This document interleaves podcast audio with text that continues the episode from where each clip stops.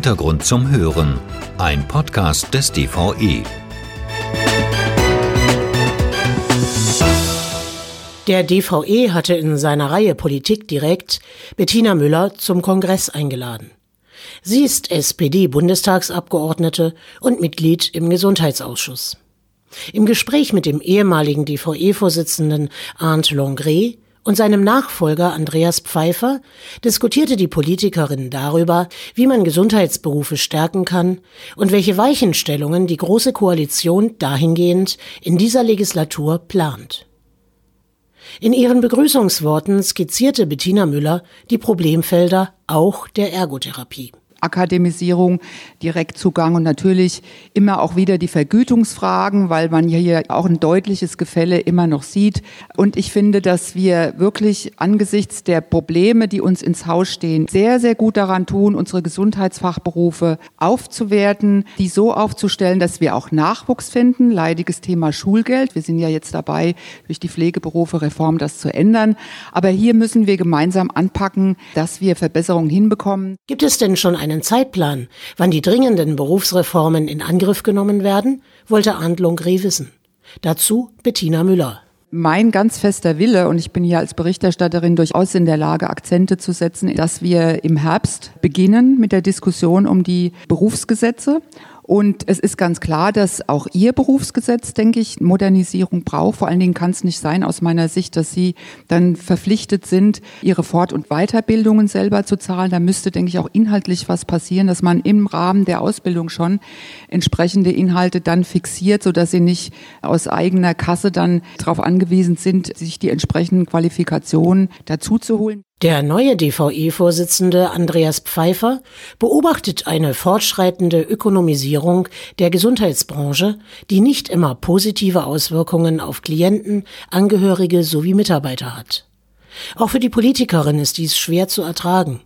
Der Bereich Gesundheit sei ein Markt geworden, an dem sehr viel Geld umgesetzt werde. Darum seien strukturelle Reformen dringend geboten. Wir können nicht mehr jedes kleinere Krankenhaus beispielsweise durchfinanzieren, das dann vielleicht auch noch in allen möglichen Bereichen OPs machen will. Stichwort Mindestmengen. Und wir werden in diesem Bereich schon auch darauf hinarbeiten müssen, dass wir vernünftige Strukturen kriegen. Große Krankenhäuser, die eben auch in der Lage sind, hochkomplexe Operationen durchzuführen. Aber das hat natürlich nichts damit zu tun, dass innerhalb des Krankenhauses die Leute, die da arbeiten, vernünftig vergütet werden müssen. Und da haben wir deutliche Defizite.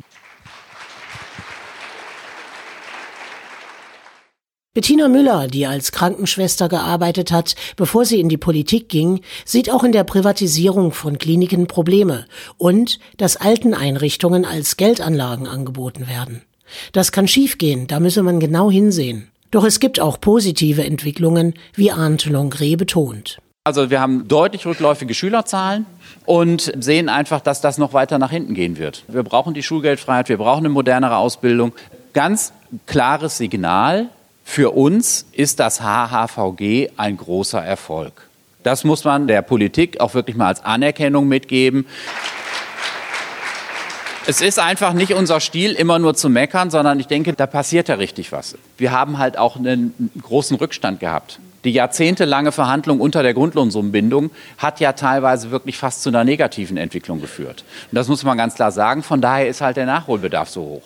Ab diesem Zeitpunkt wendete sich die Dramaturgie der Veranstaltung und die Politikerin stellte die Fragen an die Ergotherapeuten.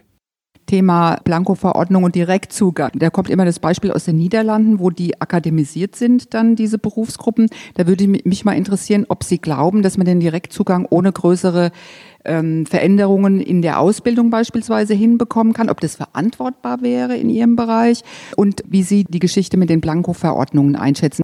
Also ganz klar, wir haben kürzlich ein Gespräch darüber gehabt. Das Thema Modellvorhaben zur Blanko-Verordnung ist ein Trauerspiel. Wir haben ja uns selber überlegt, wie sowas aussehen könnte, sind damit auf zahlreiche Krankenkassenvertreter zugegangen. Die haben immer freundlich genickt und haben gesagt, das sieht gut aus, ist spannend, aber wir gerade nicht. Einen Punkt haben wir noch, wo wir es vorstellen können, aber man muss sagen, im Augenblick sitzen die Krankenkassen systematisch aus. Und ganz klar, von uns das Signal, an uns liegt es nicht. Ich glaube, die Krankenkassen brauchen ein bisschen Feuer unterm Hintern. Ein guter Moment, um auch Beiträge aus dem Publikum zuzulassen.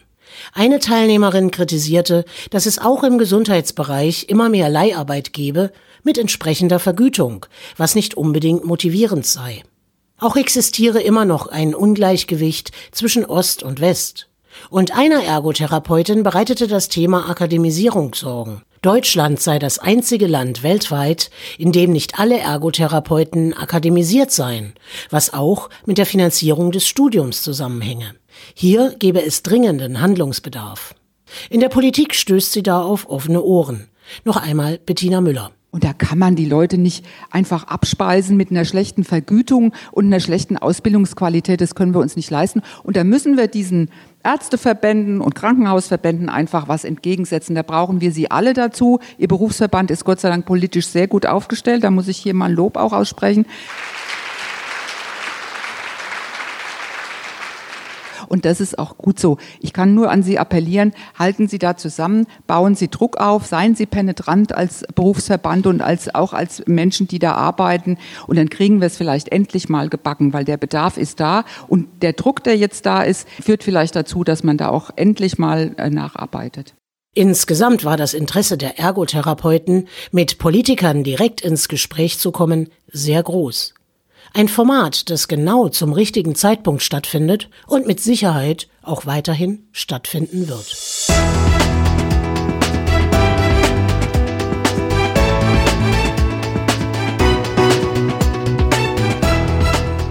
Sie hörten einen Podcast des DVE.